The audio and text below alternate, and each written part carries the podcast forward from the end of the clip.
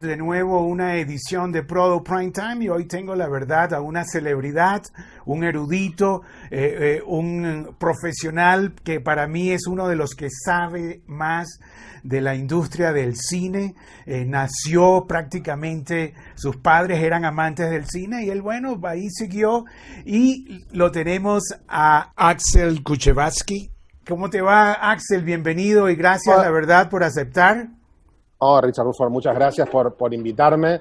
Axel, debo, decir, se mudó a Los Ángeles eh, en, este año, a principios de este año, y, él mismo cuenta que le han pasado varias calamidades. Una, un terremoto, eh, eh, luego, uno o dos terremotos, Axel. Dos, terremotos. Dos terremotos, dos terremotos luego la pandemia y luego los riots, los disturbios que...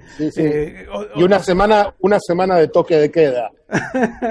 y lo que te diría es clásica, la catástrofe contemporánea más terrible más angustiante, que es que mis hijos hicieron el colegio por Zoom, que es algo que no le deseo a nadie. O sea que estás que estás bueno, y, Axel, además de todas las cosas que yo he dicho, erudito, eh, conocedor, tiene un humor este, eh, muy bueno, además, ¿no? Como todo buen creativo, ¿no? Que, se, que se burla de uno mismo. No, me, mirá esta cara, no me queda otra opción. es, si no era con carisma, no iba a tener hijos. Mira, bueno, eh, eh, pandemia, la industria se paró, este, y bueno, Infinity Hill, tu compañía, hizo, no sé, tomó ventaja de eso, hizo un programa con, con estas tecnologías de Zoom para la BBC con tu socio inglés y tu socia argentina, ¿no? sí, lo, más importante es que a nosotros nos pasó lo mismo que le ocurrió a todo el planeta. Tenías una vida planificada, tenías plazos, cosas que querías, y de golpe te das cuenta que no puedes salir de tu casa. Así que las primeras, las primeras semanas estuve en posición fetal en la cama, eh, cama hasta las 6 de la tarde, como cualquier persona. Y con mi socio inglés empezamos a hablar de la posibilidad de hacer algo en este contexto. ¿Qué podíamos hacer? ¿Qué podíamos hacer durante una espera que nadie sabe a ciencia cierta cuánto, cuándo se va a terminar? Y mm, teníamos una película que íbamos a hacer en, Camboya, en Asia, con un director británico, eh, con Simon Evans, que es un director que venimos, con el que venimos trabajando y que lo venimos apoyando, un director de teatro que nunca había hecho una película, íbamos a hacer su primera película, una película eh, protagonizada por Alex Pettyfer, eh, Sima, que es un actor eh, asiático espectacular. Algunos lo recordarán por, hacer un, ser villano de la serie 24. Eh, eh, nada, con, una cantidad, un elenco muy interesante y de golpe nos vimos obligados a suspenderlo. Y en esa charla surgió la posibilidad de hacer una serie que pasara en la pandemia, en la cuarentena, en lugares cerrados y que pudiésemos grabar con teléfonos celulares, con móviles, eh, y a través de tecnología como la que estamos hablando nosotros. La idea que teníamos era que iba a ser una serie sobre dos actores que estaban preparando una obra de teatro, seis personajes en busca de un autor de Pirandello, y que la pandemia les impedía seguir adelante, pero que decidían, por una razón y otra, de la mano del director, seguir ensayando online. Le llevamos esta idea a un conocido nuestro, eh, que es David Tennant, el protagonista de la serie Doctor Who. A David le encantó y a su esposa eh, Georgia, que también es actriz, les encantó, ellos iban a hacer de sí mismos, nos propusieron eh, ir eh, acercarnos a Michael Chin, Michael coprotagonizó con David la, la, serie Good Omens, que tiene Amazon en todo el mundo, a Michael le gustó, hicimos un piloto, se lo llevamos a la BBC y la BBC nos dijo básicamente, ok, pueden salir en un mes al aire, con todos los episodios, porque además queremos que todos los episodios estén terminados en un mes para poder ponerlos en nuestro player, VOD player. Y lo bueno de la inconsciencia es que le dijimos que sí. y a partir de ese momento, ya no, ahí fue cuando empezamos, ahí nos angustiamos en serio. Ahí sí nos empezamos a angustiar. Pero lo bueno es que fuimos, se fue trabajando, trabajando, trabajando, tiene muy buena calidad, nos gusta mucho. Los episodios, la versión internacional tiene 20 minutos, pero la versión que nos pidió BBC dura 15 minutos. En el episodio 3, lo puedo decir porque ya salió al aire, eh, el actor invitado es Samuel Jackson. Wow. Que es coprotagonista de todo el episodio, genial como siempre. Eh, y nada, tuvo, la verdad que hizo, tuvo unas cifras de audiencia muy grandes, dos millones y medio de espectadores en el prime time de la BBC, ganó el prime time por suerte además, que era algo que nosotros obviamente hace dos meses antes no sabíamos, no, teníamos, no había forma de calcular ni una pandemia ni una serie en la pandemia, por supuesto. O sea que esto es, prácticamente inesperado, Axel, para ti, ¿no? O sea, un, golpe de suerte, diríamos, o es, o es parte de todo un trabajo que se, que se dio. Eh, la verdad es que si tengo que decirlo, los argentinos somos sobrevivientes, yo suelo decirlo. El día que explota la bomba atómica van a quedar las cucarachas y los argentinos.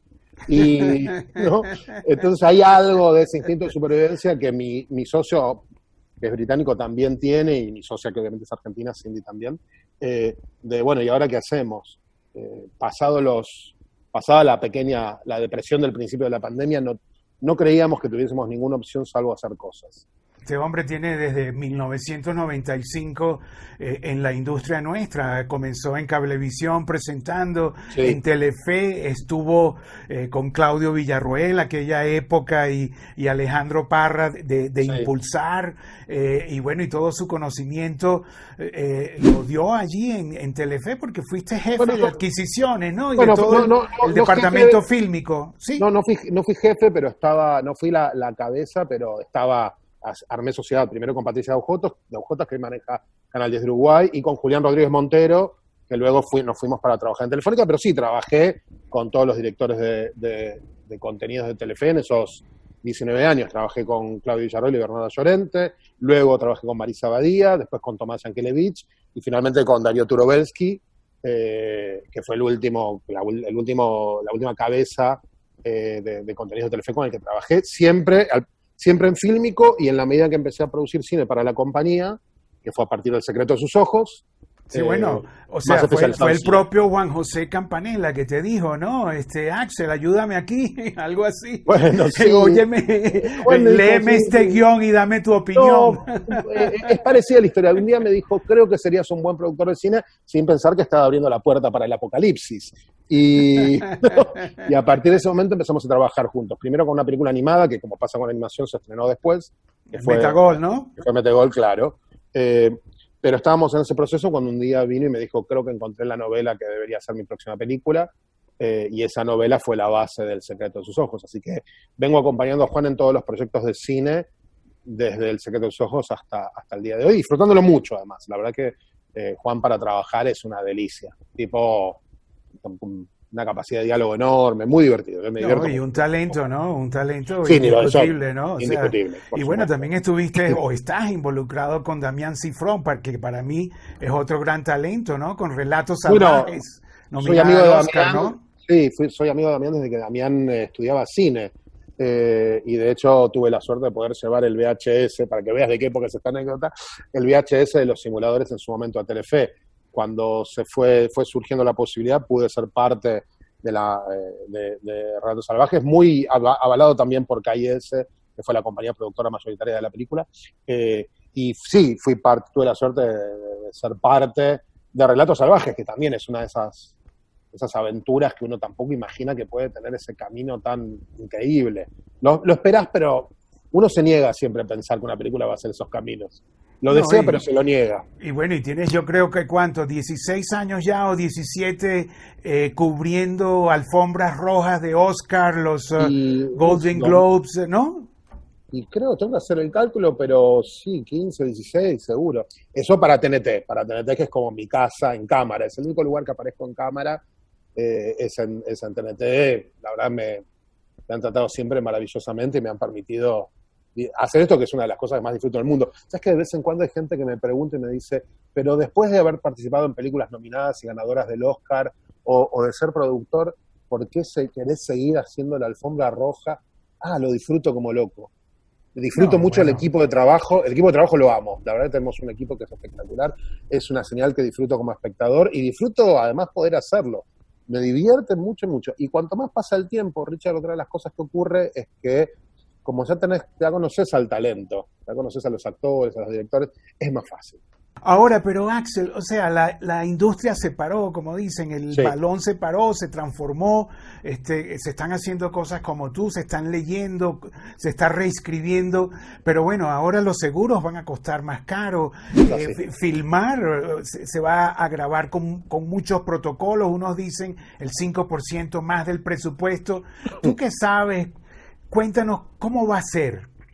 Mira, yo creo que el principal problema que tenemos hoy es que los contenidos van a ser más caros porque los planes de rodaje tienen que ser más largos, los planes de rodaje y grabación de ficción van a ser más largos.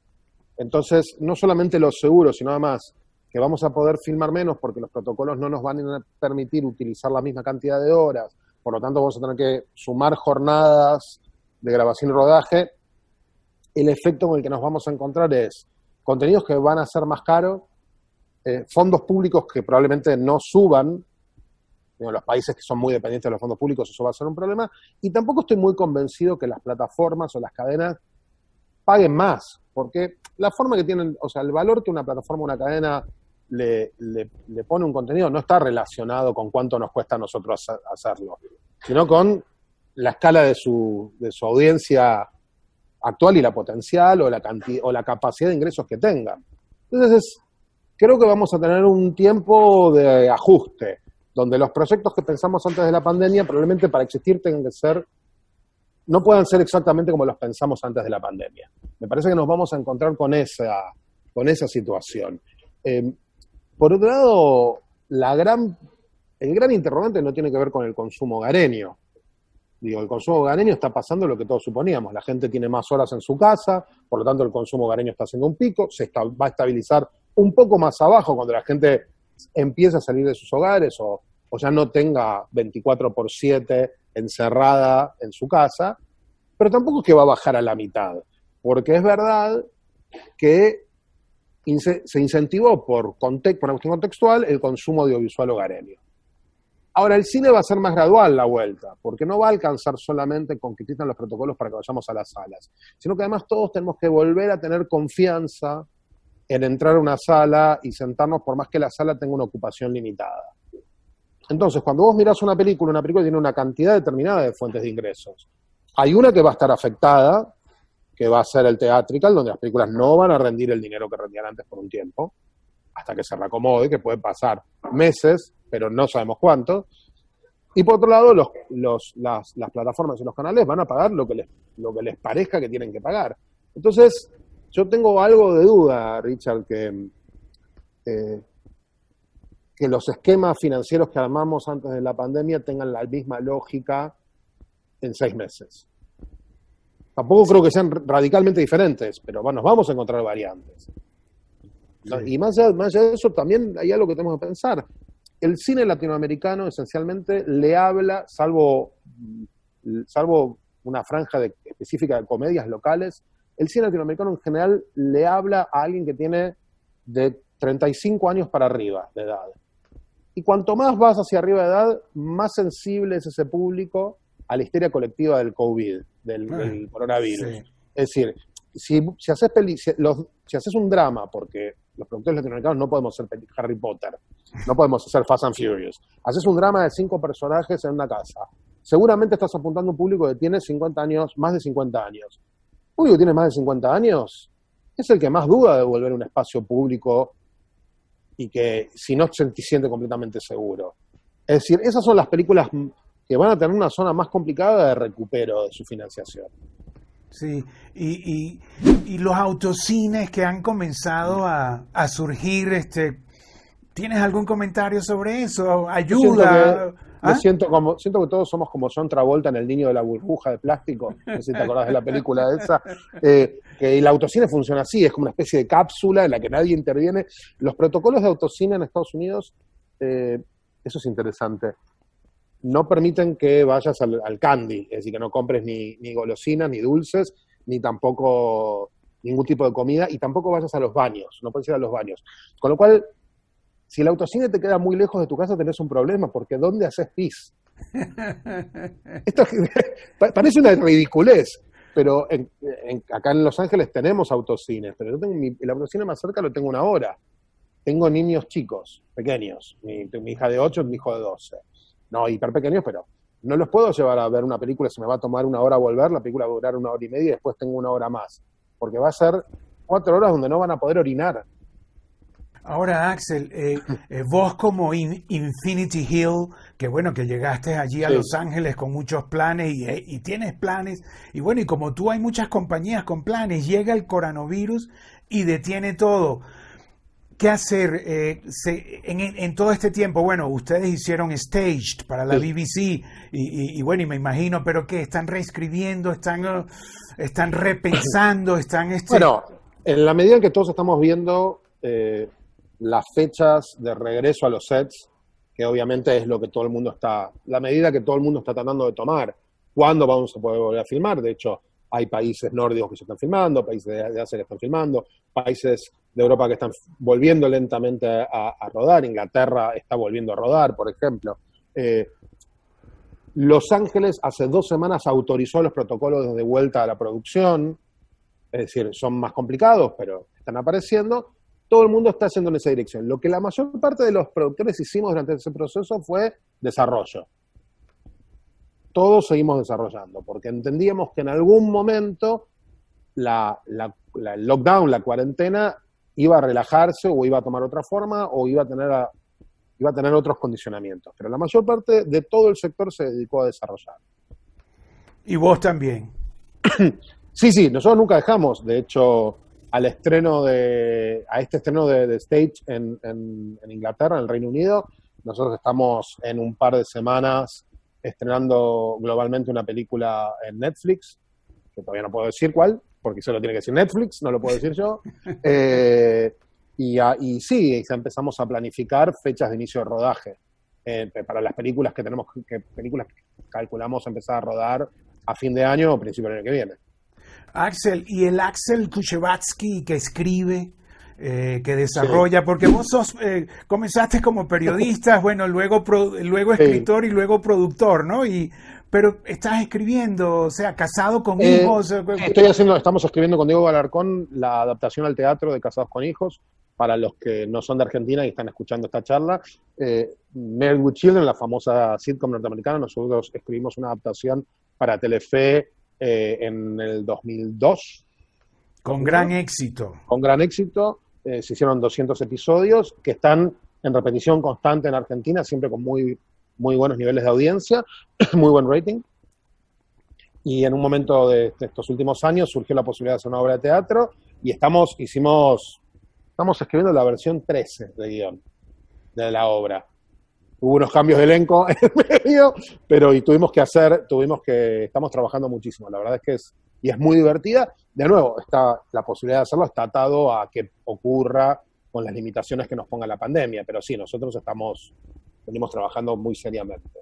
Bueno, Axel, la verdad que eh, eh, me encanta la, charla, o sea, como siempre, brillante.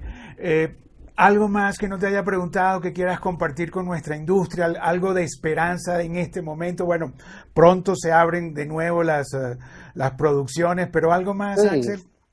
No, de nuevo, todo pasa. Así como pasa lo bueno, pasa lo malo. Esta angustia que estamos teniendo todos, y me hago cargo porque a mí también, yo también quisiera volver a mi vida normal, eh, va, a pasar. Luego vamos a tener nuevas reglas eh, y nos espera, un, nos espera un aprendizaje interesante. O sea, el día que dejamos de aprender es porque nos morimos. Yo prefiero seguir aprendiendo. Entonces, algo, algo, positivo tenemos que sacar de esta porquería de una pandemia, que es un horror. Que, como, que, como que debemos aprender, Axel? Ilumínanos tú que tienes una no, Bueno, no sé si tanto, pero no, creo que lo que tenemos, lo que vamos a tener que aprender es cuántas cosas requieren que tengamos presencia física, cuántas no requieren presencia física. Eh, veo un futuro de grandes compañías eh, impulsando el trabajo, el home office, el trabajo en los hogares. Eh, veo que eso puede tener efectos positivos en, en, la economía, en un montón de cosas. Creo que puede tener un efecto positivo en el medio ambiente. Eh, nos vamos a preguntar muchas más veces qué tan necesario es subirnos un avión. Parece que son cosas que están bien y creo, y creo que de nuevo, mira, producir físicamente es muy importante, pero es mucho menos importante que desarrollar. Ahora, también había como una teoría, Axel, de que antes de esta pandemia había todo el mundo como en una locura, miles de producciones y que esta, este, parado de la pelota en cierta forma viene bien. ¿Quieres hacer algún comentario? No, estoy de acuerdo, estoy de acuerdo, no estoy pensando eso, que es como una crisis matrimonial. es como una crisis matrimonial. Entonces después uno tiene que hacer el esfuerzo de seducir a su esposa, llevarla a cenar, eh, traer regalos, aprender a escuchar, cosas que en la vida cotidiana, cotidiana en la locura perdemos. Eh, eh, yo no soy una, yo no, esto es una cuestión mía personal, yo no soy un tipo, en la vida no soy el hiper optimista en general, yo suelo ser este, un argentino, ¿viste? los argentinos son, siempre ven el lado negativo de las cosas, pero estoy convencido que la pandemia nos va a dar herramientas que no teníamos antes. ¿Y qué va a pasar? En algún momento vamos a mirar hacia atrás y vamos a decir qué locura cómo atravesamos eso. Bueno, bueno, muchas gracias Axel Kuchevatsky por la verdad, por esta charla. Richard, a cuidarse, la, la gente que está de ese lado, ahora le a a la gente que está de ese lado, cuídense, eh, no bajen los brazos, esto es momentáneo, ya va a pasar.